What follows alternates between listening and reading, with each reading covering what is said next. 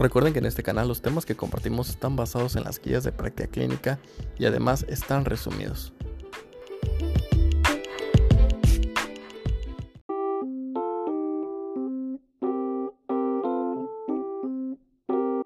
Buenas noches, espero que se encuentren bien. Hoy sábado 2 de mayo. El día de hoy les voy a hablar sobre la retinopatía del prematuro. Esta es una vasculopatía proliferativa de la retina que ocurre en prematuros de bajo peso con interrupción de la vasculogénesis. Estos cambios básicos son isquemia local, angiogénesis e inducción de neovascularización.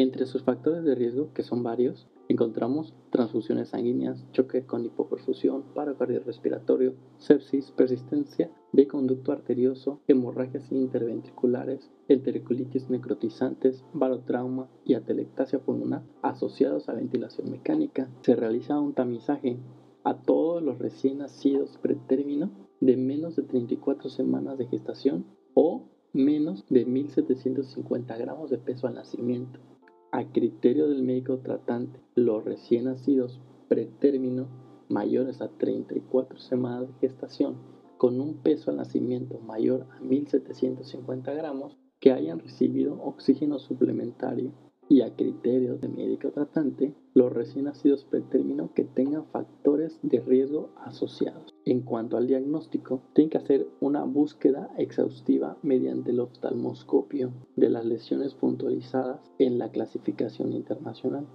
Se tiene que ubicar la línea de demarcación, una blanca, delgada, dentro del plano de la retina. También puede haber la presencia de cresta borde. Esta sería una línea que puede cambiar de blanco a rosa, con pequeñas islas de ovasos que descansan sobre la retina llamados popcorn.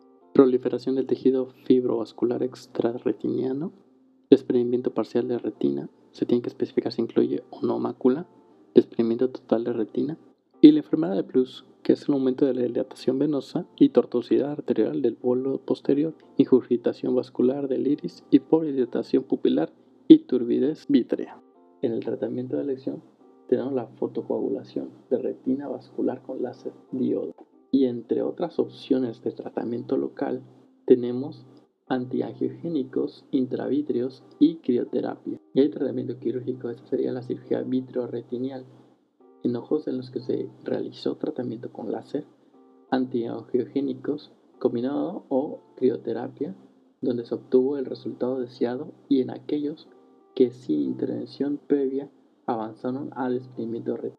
Algunas complicaciones son la miopía, el estrabismo y baja visión, desprendimiento de retina y el glaucoma de ángulo cerrado en la tapa cicatrizal.